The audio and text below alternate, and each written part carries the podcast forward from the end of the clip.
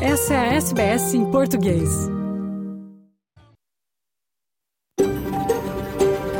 SBS, a world of difference. You're with SBS Portuguese on mobile, online and on radio. Essa é a SBS em português, no telefone, online e no rádio.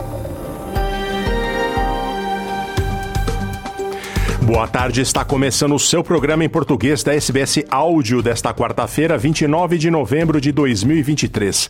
Na sua companhia hoje, Fernando Vives, falando ao vivo dos estúdios da SBS em Sydney, terra tradicional do povo gadigal da nação É Hora. Hoje em destaque a triste notícia de mais uma mulher brasileira assassinada na Austrália. A professora gaúcha Catiúcia Machado, de 43 anos, foi encontrada morta em seu apartamento em Sydney. O parceiro dela, Diogo de Oliveira, de 40 anos, está preso acusado de matá-la. Falemos também sobre saúde mental masculina e sobre os pedidos de mudança do home office na Austrália. Tem muito patrão insatisfeito com o cenário de trabalho em casa pós-pandemia. Em Portugal, o parlamento discute sobre a regulamentação do lobbying e seis cidadãos portugueses ainda não deixaram Gaza. Vai ter música também, hoje tocaremos Ildo Lobo e Siba. Tudo isso e muito mais daqui a pouco. Comecemos com as principais notícias do dia.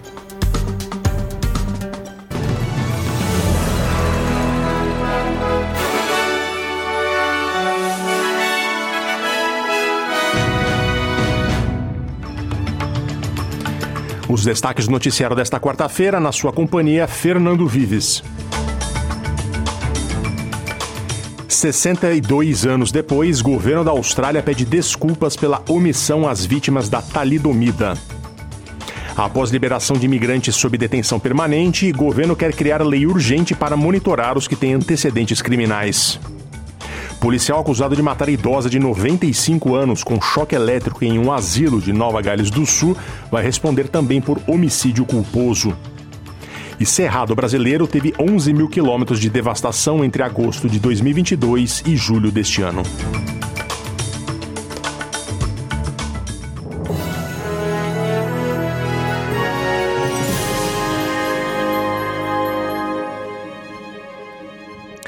O primeiro-ministro Antônio Albanese apresentou um pedido formal de desculpas aos sobreviventes da talidomida e às suas famílias. Albanese disse ao parlamento que os sobreviventes pediram repetidamente uma resolução profunda depois de não terem sido protegidos por sucessivos governos do país. A declaração é uma referência ao fracasso dos governos federal e estaduais em proibir a importação ou venda do medicamento, amplamente prescrito no início dos anos 60 para gestantes para enjoos matinais e ansiedade, apesar de ele estar ligado a defeitos congênitos. Muitos dos bebês cujas mães tomaram remédio na gravidez nasceram com deformidades, incluindo membros encurtados, cegueira, surdez ou órgãos internos mal formados. Muitas mulheres sofreram aborto ou perderam seus bebês logo após o nascimento. Albanese diz que o pedido de desculpas é um reconhecimento nacional há muito esperado. Today, on behalf of the people of Australia, our government and this parliament offers a full, unreserved, and overdue apology to all thalidomide survivors, their families, loved ones, and carers. To the survivors, we apologise for the pain thalidomide has inflicted on each and every one of you each and every day. We are sorry. Um relatório de 2019 feito pelo Senado sobre a tragédia da talidomida e suas consequências concluiu que, se o governo tivesse agido com urgência quando a droga foi associada a defeitos congênitos, 20% dos sobreviventes poderiam não ter sido afetados. Em vez disso, em novembro de 1961, quando a ligação foi estabelecida, os governos federal e estaduais não tomaram nenhuma medida para proibir a importação ou venda do medicamento.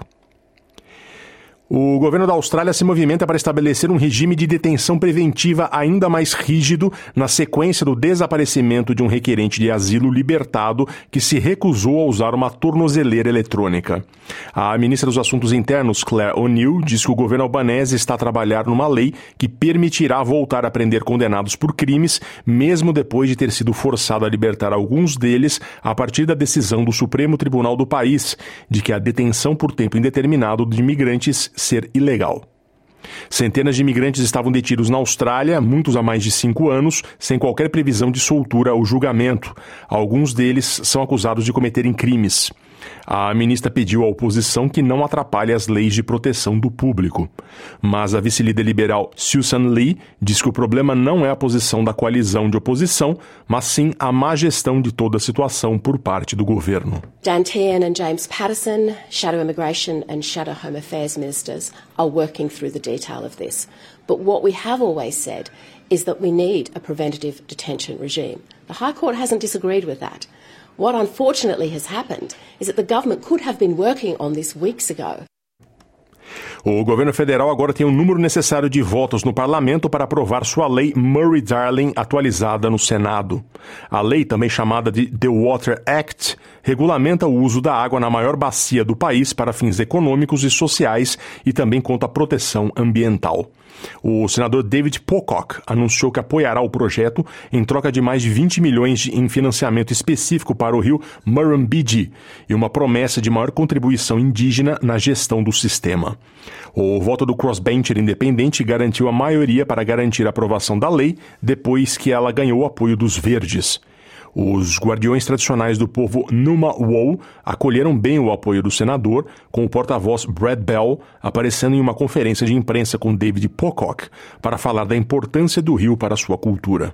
Murrumbidgee is really significant to us as Ngunnawal people. Um, it is a part of our storylines, our songlines, and it's a part of our uh, pathways. Um, Murra being uh, uh, uh pathway, Bidgie being boss. Mais uma acusação foi apresentada contra o policial que aplicou choque em uma idosa de 95 anos em uma casa de repouso em Kuma, Nova Gales do Sul, em maio. O, a polícia foi chamada ao local quando a idosa Claire Nowlan portava uma faca. O policial aplicou choque que levou a idosa ao hospital, onde morreu dias depois. O policial de 33 anos já havia sido acusado de causar danos corporais graves de forma imprudente, agressão que causou danos corporais reais e agressão comum. Agora ele também responderá por homicídio culposo. O oficial continua suspenso do serviço remunerado e comparecerá em tribunal no dia 6 de dezembro. Uma nova pesquisa nacional sugere que a crise climática seja a maior preocupação dos jovens australianos. O relatório da pesquisa juvenil de 2023 da Mission Australia, uma entidade de assistência social no país, descobriu que 44% dos entrevistados consideram o meio ambiente como a questão que mais os preocupa, mais do que a saúde mental, com 30%, e a acessibilidade de moradia, com 19%. A CEO da Mission Australia, Sharon Callister, diz que a pesquisa mostra que os jovens estão envolvidos com as principais questões que o país enfrenta atualmente. Ela diz que todos que leem o relatório devem levar a sério suas vozes e perspectivas. A pesquisa ouviu 19.500 pessoas com idades entre 15 e 19 anos sobre o que pensam e sobre suas experiências e preocupações.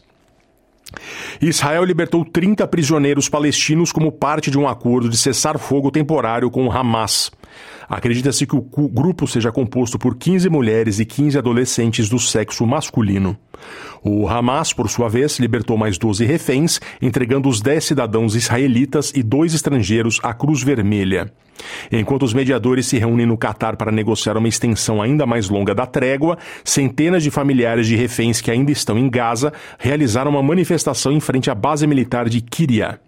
Galilev, de 27 anos, diz querer que o governo israelense garanta a libertação dos reféns restantes.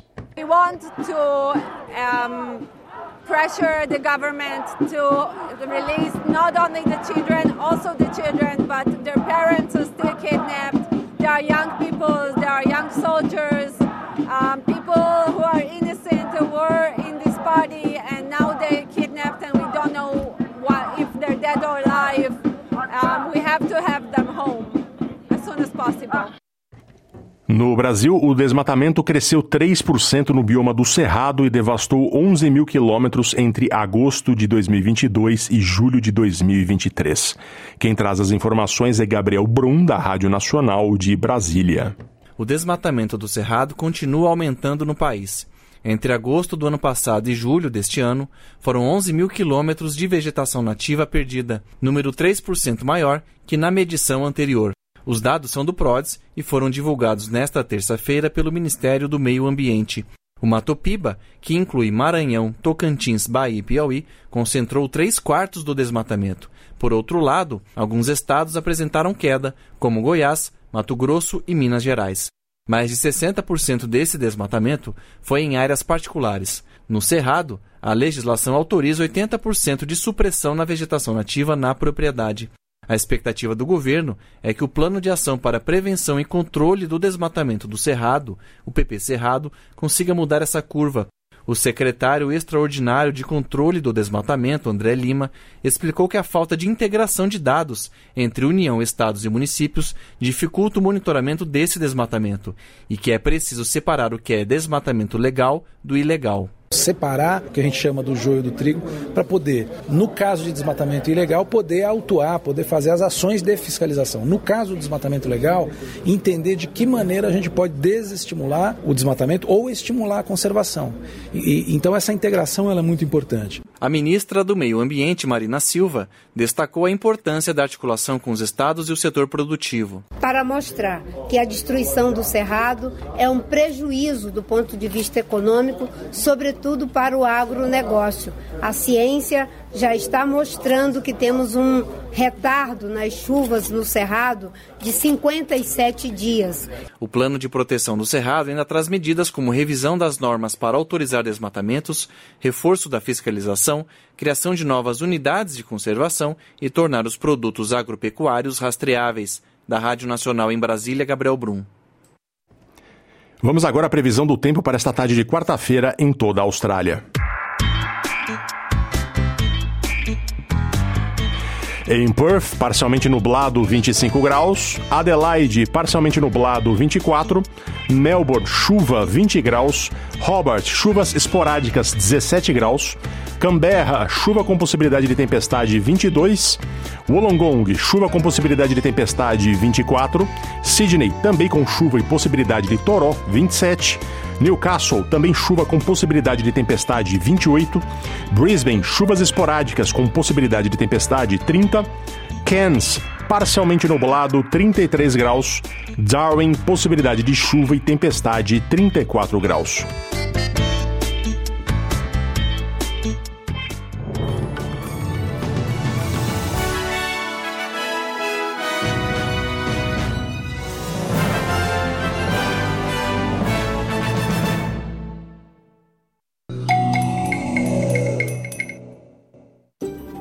SBS em português no telefone, online e no rádio. Bom, mais uma notícia envolvendo o assassinato de uma mulher brasileira na Austrália. Agora foi a vez da professora gaúcha Catiuxa Machado, de 43 anos, que foi encontrada morta na banheira do apartamento onde morava no bairro de Chiswick, em Sydney. O parceiro dela, Diogo de Oliveira, de 40 anos, está preso acusado de assassiná-la. O casal de brasileiros tinha chegado a Sydney em março de 2022. Segundo a mãe da vítima, o namorado estava sendo investigado no Brasil por histórico de violência doméstica. Quem nos conta é minha colega Luciana Fraguas. Viu que não era o que ela pensava dele e nós, nós estamos pensando que foi por isso que ele tirou a vida dela. Aí acharam esse caso triste da minha filha. E ele está preso lá já. Mais uma brasileira vítima da violência doméstica na Austrália. O corpo da professora gaúcha Catiúcia Machado, de 43 anos, foi descoberto na banheira do seu apartamento no bairro de Chiswick, região oeste de Sydney, pela polícia australiana na noite de sábado, 25 de novembro. O namorado de Catiúcia, o também brasileiro Diogo de Oliveira, de 40 anos, foi preso no local e acusado de homicídio por violência doméstica. Segundo informações recebidas pela mãe da vítima, dona Eliaide Machado, que falou com a Polícia Federal Australiana, sua filha Catiúcia tinha corrido para o banheiro para se proteger após uma discussão com Diogo. A polícia alega que Diogo seguiu a namorada até o banheiro, desferiu um soco mortal, o que fez com que ela caísse dentro da banheira. O corpo foi encontrado dentro da banheira cheia de água, com pacotes de comida congelada jogados ao redor. A polícia teria sido alertada do incidente após receber um telefonema de um amigo de Diogo. O brasileiro foi preso logo após a chegada das autoridades e levado para a delegacia de polícia de Burwood, onde foi formalmente acusado de homicídio. Amigos do casal disseram que Catiúcia queria terminar o relacionamento com Diogo e tinha planos de retornar ao Brasil em junho de 2024. Falando à Rádio Gaúcha de Porto Alegre, no Brasil, a mãe de Catiúcia, dona Eliaide Machado, contou como foi informada da morte da filha. Olha, foi a, a polícia da Austrália, né, que me ligou por volta da uma e meia da manhã. Uhum. Aí conseguiram uma intérprete portuguesa, uma mulher lá, uma senhora, aí ela me passou o que aconteceu com a minha filha. Aí nisso aí eu, eu acordei o meu filho que está morando aí em Canoas e passei a, a, a notícia para ele, para ele dar os maiores detalhes, né, para ele conversar com, com a polícia australiana para saber os detalhes do acontecido. Dona Eliaide, recebendo toda a informação da morte da filha à distância, a 13 mil quilômetros de distância, falou o que os investigadores disseram a princípio e como o corpo foi encontrado. O investigador que passou para o meu filho, Paulo Henrique, que conversou com ele. O investigador passou essa informação. Uhum. Passou essa, essa informação para o meu filho Paulo Henrique, aí chegaram lá na, no apartamento, ela estava dentro da banheira com com gelo, né? Ele botou comida, botou gelo dentro da banheira lá, acharam o corpo dela dentro da banheira cheia de gelo. E foi os vizinhos que acionaram, que eles moravam num condomínio lá na Austrália. Os vizinhos que acionaram a polícia, né? A polícia foi lá ver o que estava acontecendo Sim. e aí acharam esse caso triste da minha filha. E ele está preso lá já. Dona Eliaide disse que conhecia Diogo pessoalmente e que ele esteve várias vezes na casa dela quando moravam no Brasil. Sim, sim, ele teve algumas vezes aqui na minha casa, mas eu não tive acesso à família dele, eu só conhecia ele. Ele veio uma. Nós passamos o final do ano aqui na, na praia, ele estava conosco. Ele vinha aqui em casa com ela, almoçar com ela e ela trazia. Ela chegou a ter uma, uma vida com ele, né? De maneira surpreendente, Dona Eliaide revela que o acusado tinha um histórico de violência doméstica e estava sendo processado no Brasil por isso. Não, quem entrou em contato com esse meu filho que está aí, com o Paulo Henrique, foi a, a ex-mulher dele que entrou em contato uma vez com meu filho, né? E falou que ele era violento. Mas ela nunca me disse nada, ela nunca me relatou nada sobre a violência, que ele, se, se ele era violento com ela. Uhum. Ela nunca me relatou nada, ela só me passava assim que ela estava bem, que ela tava, terminou o curso dela, estava trabalhando, estava adorando a Austrália, passava as fotos, mostrava muita foto dela passeando, ela estava assim muito feliz lá. E a senhora mencionou que alguém tinha falado sobre o comportamento violento dele? Porque ele, ele, ele era separado, né? Tá. E tinha dois filhos, ele tem dois filhos, dois adolescentes. E essa esposa dele entrou em contato com esse meu filho, Paulo Henrique, e falou sobre que ele era um cara violento, que a, que a separação deles foi bem turbulenta. Inclusive, veio aqui no meu apartamento, veio um investigador de justiça atrás dele, né? Veio procurar ele aqui que ele tá assim, aqui ele estava respondendo o processo, né? Porque no Brasil? nessa mulher dele. Ah, entendi. Ah, assim, ele tinha um histórico de violência doméstica, estava respondendo isso. no Brasil a isso. É, hum. ah. isso. Aqui em Vila Velha veio um investigador de polícia atrás dele. Eu não estava em casa, mas meu esposo que atendeu e estava procurando por ele. E a tua filha sabia disso? Até um dos jornais lá da Austrália, hoje, a notícia que eles trazem é que ela, ela teria, estaria querendo encerrar o relacionamento, alguma coisa parecida? Ah, certamente, certamente. Eu acho que ela viu que não era o que ela pensava dele. E nós, nós estamos pensando que foi por isso que ele tirou a vida Nossa. dela. Que ela, ela, ela me falou assim, uma vez ela me falou, mãe, ele já conseguiu um visto, ele quer ir para os Estados Unidos, mas eu não vou, eu não vou acompanhar ele para os Estados Unidos. Eu estou retornando para o Brasil agora meio do ano. E agora. O plano dela é retornar para o Brasil. Agora em junho ela vinha Ela ia retornar para cá. Agora o meu filho vai entrar em contato, porque a minha nora e meus dois filhos moram em Canoas, né? Eles vão entrar em Sim. contato agora com a embaixada, com o consulado, agora às 5 horas da tarde, para a gente ver como é que vai ficar o translado do corpo dela, né? Porque eu autorizei a autópsia, ela está lá no Instituto Médico Legal para fazer a autópsia. Eu autorizei a autópsia. A autópsia. Dona Eliade disse que seu outro filho está discutindo com as autoridades locais aqui da Austrália, inclusive com a Embaixada do Brasil, para ver como vai fazer com o traslado do corpo para o Brasil. Essa foi uma entrevista, foi a única entrevista feita pela dona Eliaide Machado, conduzida pela Rádio Gaúcha de Porto Alegre, horas após ela ter sido informada pela polícia australiana com auxílio de uma intérprete portuguesa do ocorrido. A comunidade brasileira está em choque com a morte de Catiúcia Machado. Catiúcia era psicopedagoga e o foco de seu trabalho era em pessoas com deficiência e necessidades especiais.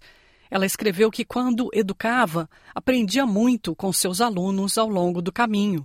Crescendo na cidade de Canoas, no estado do Rio Grande do Sul, Catiúcia construiu uma impressionante carreira docente. De acordo com seu perfil no LinkedIn, ela tinha mais de uma década de experiência lecionando em todo o Brasil e se especializou em psicopedagogia clínica e institucional, uma área interdisciplinar que alia psicologia à educação. Por mais apaixonada que fosse por ensinar, ela também sentia que viajar é vida, dizia ela, segundo um post que ela fez no Facebook em 2020. Como ouvimos sua mãe dizer, Dona Eliaide, Catiúcia adorava a Austrália, mas teve seu sonho de uma vida nova em outro país destruído de maneira brutal. A Associação Brasileira para o Desenvolvimento da Criança Bilingue, a ABCD de Sydney, homenageou Catiúcia em um post no Facebook. Segundo o post, Catiúcia era uma das professoras da ABCD. A mensagem diz: é com grande pesar que a ABCD comunica o falecimento de nossa querida professora Catiúcia Machado, Nesse momento de imensa tristeza, a ABCD presta condolências e os mais sinceros pêsames aos familiares e amigos. Muitos comentários foram feitos no Facebook pela comunidade de brasileiros na Austrália ao saberem do ocorrido. Entre eles, Kelly Danis disse triste e revoltante que a justiça agora seja feita.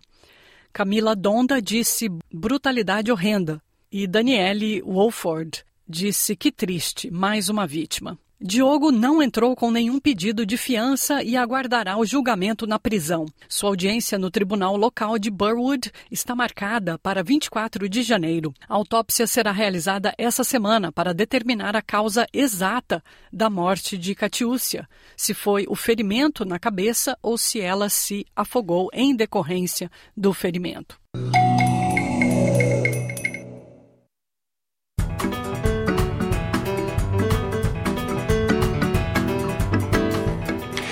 E agora chega o momento das notícias de Portugal no programa em português da SBS desta quarta-feira. Seis cidadãos com nacionalidade portuguesa continuam reféns do Hamas em Gaza. A informação foi avançada há momentos pelo ministro dos Negócios Estrangeiros à chegada a Bruxelas para o um encontro da NATO. João Gomes Cravinho garante que Portugal continua a fazer os possíveis para que este grupo seja libertado. O ministro espera que esta pausa humanitária possa tornar-se um cessar-fogo. O conflito no Médio Oriente é um dos assuntos em debate na reunião da Aliança Atlântica em Bruxelas. A informação é da Antena 1. Nós ainda temos seis uh, cidadãos com nacionalidade portuguesa reféns do, do Hamas uh, e, portanto, estamos, uh, já assinalámos isso para a Cruz Vermelha, as entidades também, tanto de Israel como outros, como o Egito, Qatar também têm conhecimento. Estamos a trabalhar para que sejam libertados eles e todos os outros também. Portanto, eram sete e uma senhora, a Dina Mosch, que, que é cidadã nacional, que tem residência em Portugal, foi libertada logo no primeiro dia. Nossa esperança é que ehm, o cessar-fogo temporário possa ter continuidade nos próximos dias e que haja libertação de cada vez mais eh, reféns e naturalmente esperamos que sejam libertados portugueses. No parlamento português, a discussão agora é sobre a regulamentação do lobbying no país. Os partidos admitem que uma lei não resolve todos os problemas, mas é mais um instrumento para aumentar a transparência. PCP e Bloco de Esquerda estão contra, alegando que está em causa a legalização do tráfico de influências. A reportagem é de Alexandra André, da RTP. Boa tarde. Boa tarde. Saber com quem, quando e por que é que se encontram. Um titular de cargo público ou político e uma entidade privada ou lobista. Tudo fica registado. Dois anos depois da última tentativa para regulamentar o lobbying, o tema volta a merecer toda a atenção dos partidos em plena Operação Influencer. Mas, afinal, o que é o lobbying? É o contacto que alguém tenta desenvolver como uma entidade pública, que vai tomar uma decisão e, no fundo, procura trazer informação, trazer elementos e influenciar essa decisão. É esta tentativa de influenciar a decisão pública. Pois pode ser bem intencionada ou mal intencionada. Mesmo os interesses legítimos de forças legítimas não devem atuar na sombra, devem atuar regulamentadamente é a legalização, é a regulamentação do tráfico de influências. Porque é criar uma profissão de facilitador. Com exceção do Bloco e do PCP, todos os partidos vão apresentar propostas na próxima legislatura. Em 2021, PS, CDS e PAN chegaram a ter um texto comum depois do presidente ter vetado um diploma para regulamentar o lobbying. Mas os socialistas acabaram por se juntar ao PSD e adiaram o processo. Agora o PSD adiantou-se e, pela voz de Luís Montenegro, garantiu que vai apresentar uma proposta. Não haver a ideia que podem ter sido argumentos e razões de proximidade especial, de ser amigo, o melhor amigo do Primeiro-Ministro. É obrigar a quem, no fundo, vai fazer, vai, se vai dedicar a esta atividade, a registar-se previamente para poder fazê-la. Como tem que ficar, digamos, a pegada de que fizeram um contacto com o decisor público. Se calhar não teríamos tido um governo a cair no meio de uma crise eh, e, de umas, e de suspeitas de natureza judiciais e se houvesse a regulamentação do lobbying, já saberíamos uh, com quem é que teriam existido estas reuniões e já saberíamos também a divulgação dos beneficiários uh, deste tipo de negócios. Por exemplo, a nível europeu e em determinadas indústrias, como por exemplo a tabaqueira, até é necessário gravar as reuniões todas que decorram. Regulamentar uma profissão é dizer-se que alguém tem um cartão que lhe dá acesso a determinados decisores políticos e que a vantagem no mercado é ter melhor acesso a esses decisores políticos. Ora, isto não é uh, valorizar a transparência. É subverter totalmente os critérios uh, de representação e permitir que quem mais, mais meios, mais amizades, mais proximidade tem, melhor consegue influenciar uh, as decisões. Mais transparência é o que prometem os partidos com a nova lei, mas pode ela por si só prevenir ou travar crimes como o tráfico de influência ou corrupção? Não procuramos dizer que com isto, eh, com artes mágicas, desaparece a corrupção, desaparece o tráfico de influências, tudo, tudo fica é um mundo cor-de-rosa e cheio de arco-íris. Nós vamos ter sempre maçãs podres em pomares grandes. A iniciativa liberal não quis falar sobre o assunto, mas diz que tem uma proposta. Há oito anos que o tema é discutido, mas nunca conseguiu ter força de lei.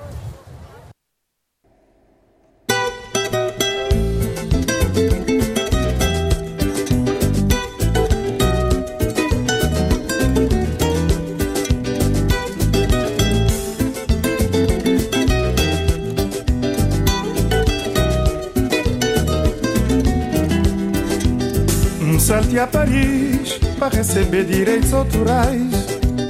Destino marcante, pior encontro de minha vida. Me encontrei esse criola que se menu era só viola.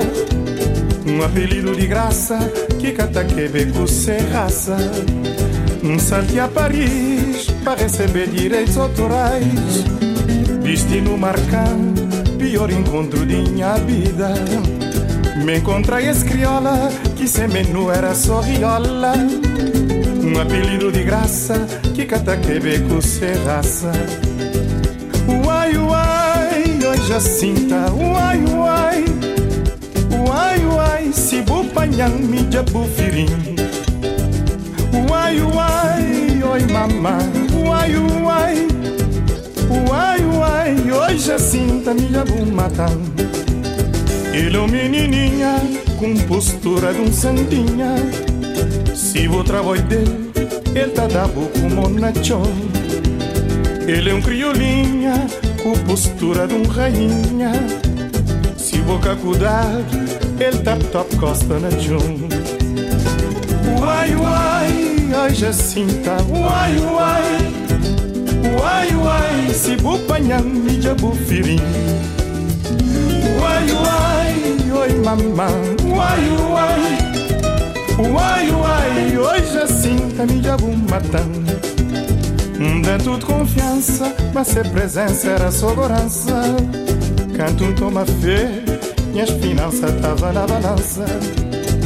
Dentro de confiança, mas se presença era segurança Canto um toma fé, minhas finanças fica na balança. Uai, uai, ai Jacinta, uai, uai. Uai, uai, se bupanhang mi jabu firin Uai, uai, oi mamã Uai, uai, uai, uai. Oi Jacinta mi jabu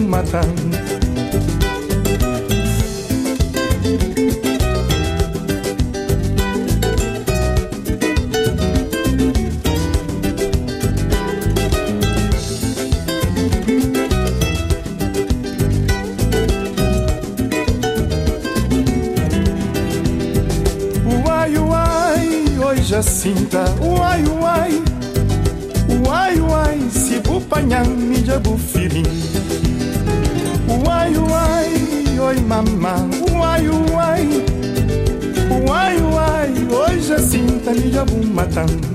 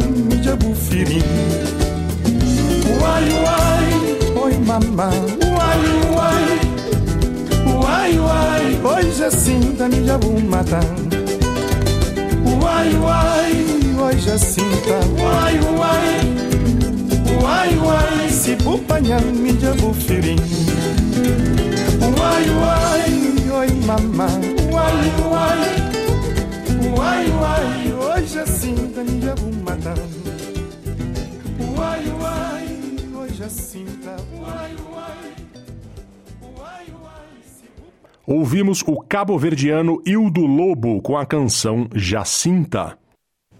Chegou a hora de ouvirmos nosso correspondente em Lisboa, o Francisco Sena Santos. Hoje ele nos conta que, um art que artistas de quase toda a lusofonia estão em palco no Rio de Janeiro, no Fast Leap, que é uma celebração da criação artística em língua portuguesa a celebrar toda a lusofonia. Vamos ouvir.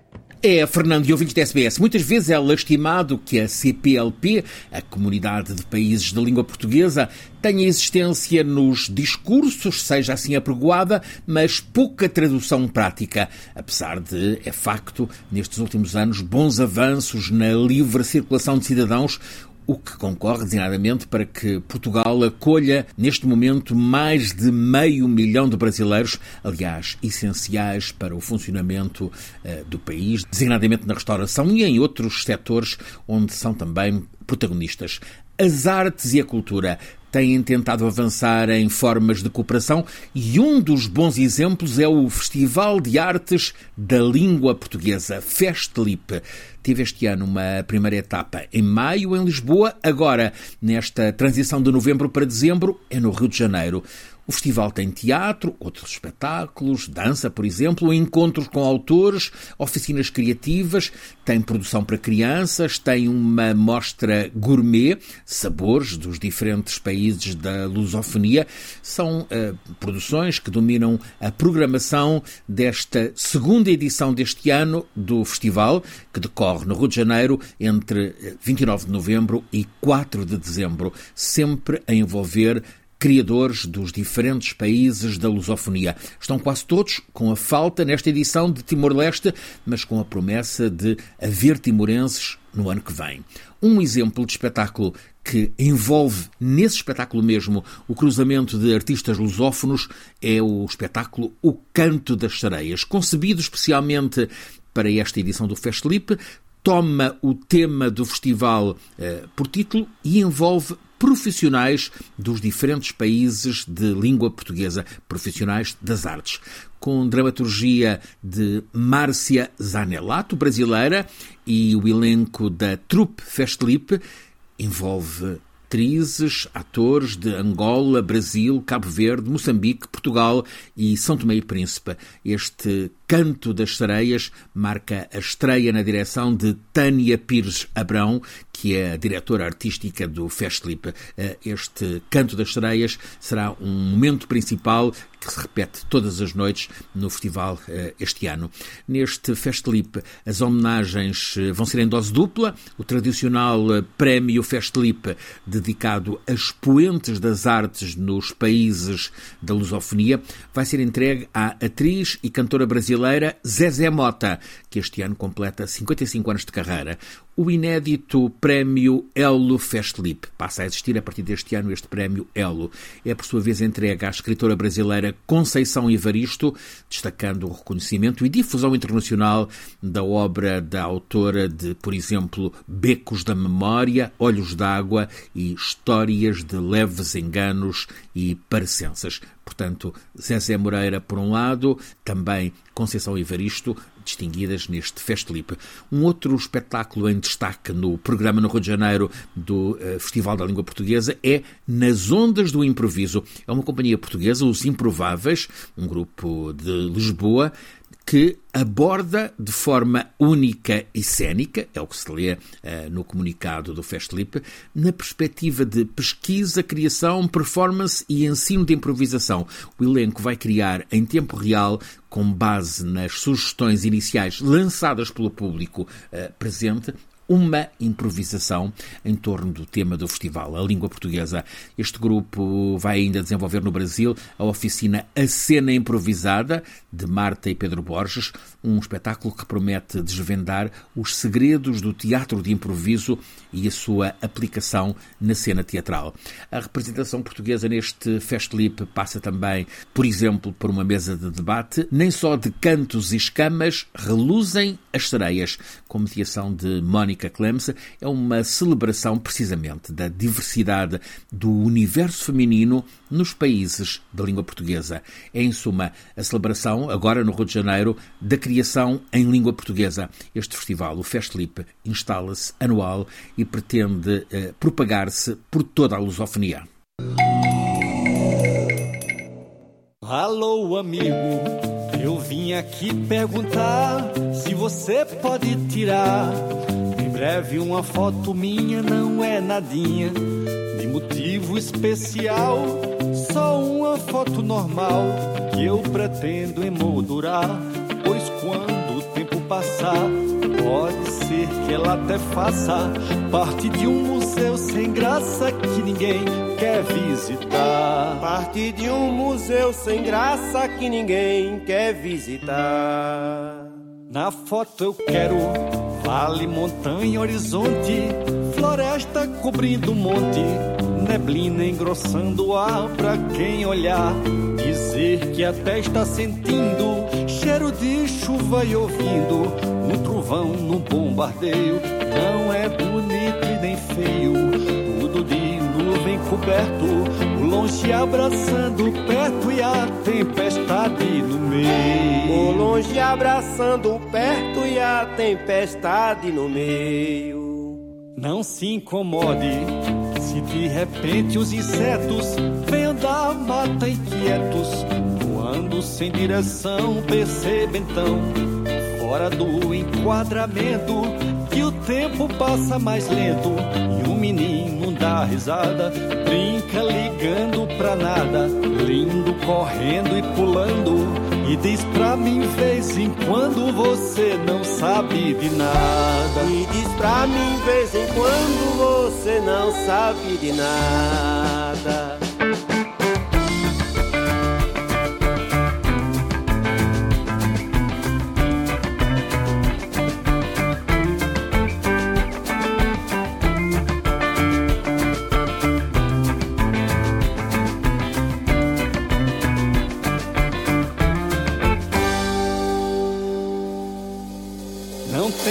Pressa. Pode esperar descansado que o vento muda de lado e empurra a nuvem no ar para o sol passar. Dentro da chuva um momento, fazendo a barba do vento ficar da cor de urucum. Façam a foto comum do tempo dando passeio. Se eu nem estiver no meio, não tem problema nenhum. Se eu nem estiver no meio, não tem problema nenhum.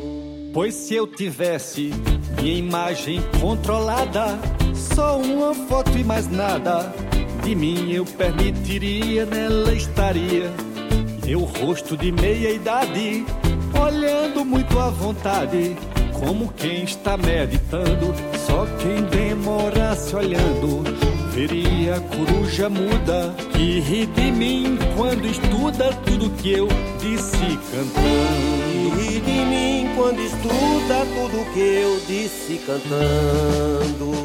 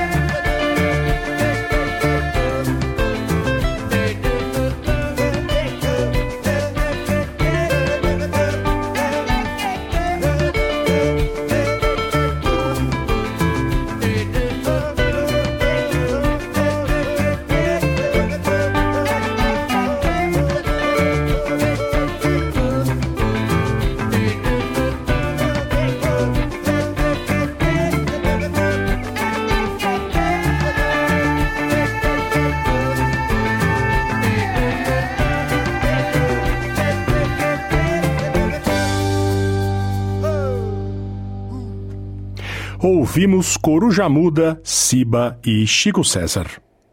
Muitos homens são ensinados a permanecer fortes diante das adversidades, mas para aqueles que chegam na Austrália em busca de uma vida melhor, as coisas podem ter um impacto emocional, desencadeando relações familiares tensas e até mesmo aspirações destruídas. Daí a importância dos cuidados que devem ser tomados com a saúde mental desses homens. Estabelecer uma vida boa na Austrália é um sonho comum de muitos recém-chegados ao país, mas esse sonho pode enfrentar barreiras ou até mesmo acabar acabar no rompimento de relacionamentos. A gerente de práticas de violência doméstica, familiar e sexual da Settlement Services International, Jessica Harkins, diz que a SSI oferece o programa Construindo Famílias Mais Fortes em parceria com a Relationships Australia New South Wales para homens com mais de 18 anos que usaram de violência ou comportamentos abusivos em seus relacionamentos. Ela explica que os programas de mudança de comportamento masculino estão em execução na Austrália há mais de uma década. E estão disponíveis programas adaptados culturalmente para ajudar os homens a navegar pelas mudanças em um novo país. The reason that they're being adapted now is that there has been a lot of recognition that programs that are targeted for English speaking, generally Anglo Australian culture often aren't able to capture or understand the needs of men from culturally and linguistically diverse backgrounds. They are having to turn some people away because they can't use interpreters. O libanês e ex-facilitador do programa Construindo Famílias Mais Fortes, Gassan Nujain, diz que em algumas culturas os homens são frequentemente considerados os chefes da família. Isso dá a expectativa de que o homem da família é o provedor e, portanto, deve ser ouvido e seguido. He should be listened to, he should be followed. But the other part of it as well is uh, emotions coming from anxiety, from settlement. I am the breadwinner. About 80% of the participants, they were working in their country of origin and they were skilled in some uh, professions and they came here and they were jobless, many, many reasons. And this was adding another layer of complexity to the situation. Gassano Jain diz que os homens muitas vezes vezes se sentem presos a valores culturais complexos, crenças, tradições, expectativas e percepções de masculinidade, mas que a frustração de um sonho não realizado não precisa acabar em violência. If I cry, I am not a man. If I ask for help or if I am weak, I am not a man. So the perception of how they portray men. A man is a human being, is full of emotions. If we do not monitor these emotions in a positive way, we are going to be in a different path. A doutora Sumbu é coach e líder da equipe de aconselhamento na Relationships Australia, na Austrália do Sul. Ela diz que reconhecer e abordar algumas das barreiras para viver uma vida boa é o primeiro passo para fazer mudanças positivas que podem ser confrontadoras e desafiadoras ao mesmo tempo. If the roles have been linked to people's identities, there's suddenly some sort of loss of identity in a new place. Also, understanding that the fact that the role is changing does not make you less valuable or less contributing. An acceptance of the fact that living in a different context actually necessitates that change. A Relationships Australia, no estado da Austrália do Sul, administra o The Good Life Project para educar homens, mulheres e jovens africanos em Adelaide sobre violência familiar e doméstica. A doutora Sumbu Ndi incentiva os membros da comunidade a aprenderem sobre as perspectivas e experiências uns dos outros à medida que se adaptam à vida australiana para construir uma vida boa e uma família forte. E por vezes, uma mudança nos papéis de gênero pode significar se relacionar de forma diferente. There is a common goal here, there is a common vision here, then people are more open to actually start looking at all right, so how can we address the issues that we are facing? We want our families to be happy, we want our children to go to school, we want to have a good job at home, and all of those things is still possible. O gerente de educação comunitária do grupo Relationships Australia New South Wales, Andrew King, é escritor e especialista em bem-estar masculino. Ele sugere que se inicie a transformação considerando o legado que você deseja deixar para os seus filhos. How do you want your children to, when they turn 18, what would you like them to say about you? Thanks, Dad. I really appreciated that you And what would be the end of their sentence? Andrew King diz que sentimentos e emoções reprimidos podem, por vezes, explodir como um vulcão em erupção, levando a um comportamento agressivo. It's like a Coke bottle, which you actually shake. And one of the things which often we think we learn in life, it's not actually true, is that others actually make us blow and we flip our lids and we explode. A. Ele recomenda conversar com outras pessoas ou procurar ajuda profissional antes de chegar a um ponto de crise. Homens com problemas de saúde emocional ou de relacionamento podem ligar para Men's Line Australia no número 1300 789978 para obter aconselhamento gratuito 24 horas por dia. SBS. O SBS. SBS. O SBS. SBS Radio. Um novo estudo sugere que alguns empregadores na Austrália planejam reduzir os salários dos funcionários que continuarem a trabalhar em casa, fazendo home office. O relatório diz que algumas empresas pretendem adotar uma abordagem linha dura para despedir funcionários, enquanto outras utilizam incentivos para convencer as pessoas a regressarem aos escritórios com mais frequência. O Lord Mayor de Perth, Basil Sempilas, disse ao canal 7 que está traçando uma linha na areia. I've long maintained that the best place for workers is at work. The odd day at home for a bit of work life balance, fine. But not every day and not two days a week. Come to work. Os comentários do Lord Mayor são a mais recente contribuição para um debate que continua acirrado, ainda mais após o auge da pandemia ter passado. A tensão entre a mudança impulsionada pela Covid de trabalhar em casa e o crescente clamor dos empregadores do retorno ao escritório segue aumentando. O escritório de advocacia Halbert Smith Free Hills acaba de lançar um relatório chamado Future of Work Futuro do Trabalho que descobriu que vários empregadores estão ambivalentes quanto a continuar a permitir o trabalho remoto generalizado. O presidente executivo David Newman disse à SBS News em abril que eles exigiam que os seus funcionários comparecessem pelo menos três dias por semana. Embora ele mesmo tenha dito que essa foi uma sugestão dos próprios funcionários. This calendar year, we've seen people wanting to come back in and re-engaging with their peers.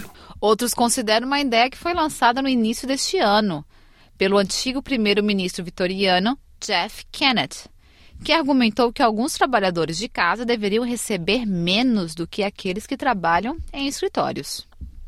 Social patterns have changed. Do we pay those who are going to work a travelling allowance? Medical staff, first responders have to go to work. They have no alternative. And it costs them. Algumas organizações estão oferecendo eventos internos, como almoços e bebidas em equipe, na esperança de incentivar as pessoas a estarem fisicamente no local de trabalho, com mais regularidade. Doutora Rushi Sinchar é professora associada do comportamento organizacional na Escola de Negócios da South Australian University e diz que as pessoas não estão prontas para desistir de trabalhar em casa tão facilmente. It was a very big shift. Um, especially the blurring of the boundaries of, you know, work and home and work and office. People realized how much time they saved by not engaging in the commute every day. They realized that they were less distracted. O relatório descobriu que as próprias organizações entendem o benefício de trabalhar em casa. Apenas algumas das organizações apelaram para um regresso total ao trabalho. Mas, com quase metade, 49%, as empresas dizem que os acordos híbridos melhoram o acesso a talentos à distância, enquanto pouco menos 68% acreditam que o home office aumentou o número de candidatos à diversidade. Mas a pesquisa Futuro do Trabalho também revelou que as expectativas de trazer os trabalhadores de volta ao escritório nos próximos dois anos são mais elevadas na Austrália do que em qualquer outro lugar do mundo. Marilyn Baker, diretora administrativa do Bendigo Bank, está entre os chefes que acreditam que o retorno aos escritórios é a melhor opção. Ela diz à equipe, em um vídeo vazado para News Limit, que Bendigo é baseado em relacionamentos, que você não pode construir relacionamentos de maneira adequada remotamente. I see it and I see it playing out when people are together in the office, the energy levels, the interaction, the innovation You sometimes that's something that you, you will not get when you're sitting at home by yourself, that innovate and innovative thinking. Um, we've just got to get back together more often. Doutora Cíntia diz que esse não é necessariamente o caso. Individual contributors will always do fine with hybrid work because they get their work done on their own, less coordination needed, and you've seen the most productivity gain there. Even the research shows that individual performance has gone up but there's mixed results on team performance. And given that most of work is, is designed within teams, organizations would be, you know, struggling. They might actually be, you know, struggling to see the productivity gains from teamwork.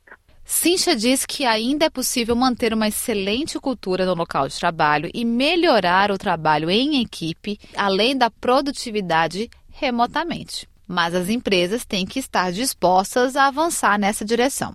Ela diz que os indicadores de desempenho são fundamentais para isso, porque é através deles que as empresas medem produtividade. The middle manager throughout COVID had the highest level of exhaustion and emotional burnout at work. They too were working remotely, they too were flexible, but they were not given the training or the aids or the technology to manage teams.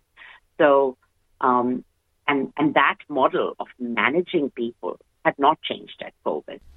Alguns especialistas, como Nicholas Bloom, estudioso do Departamento de Economia da Universidade de Stanford, diz que esta é uma mistura imparável. Ele acredita que a tecnologia pode desempenhar um grande papel na manutenção e até mesmo no crescimento da cultura de trabalhar em casa. From talking to lots of tech companies, you know, Google, Microsoft, Apple, tons of startups that are all saying this is a massive market.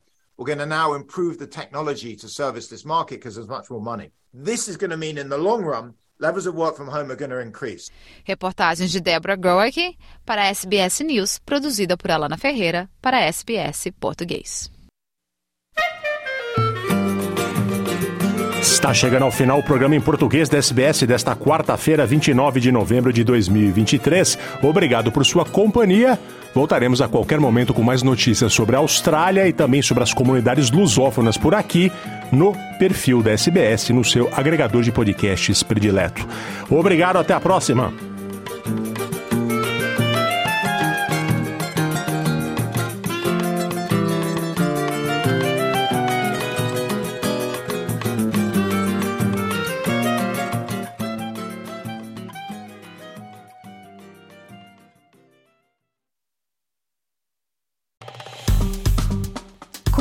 Compartilhe, comente.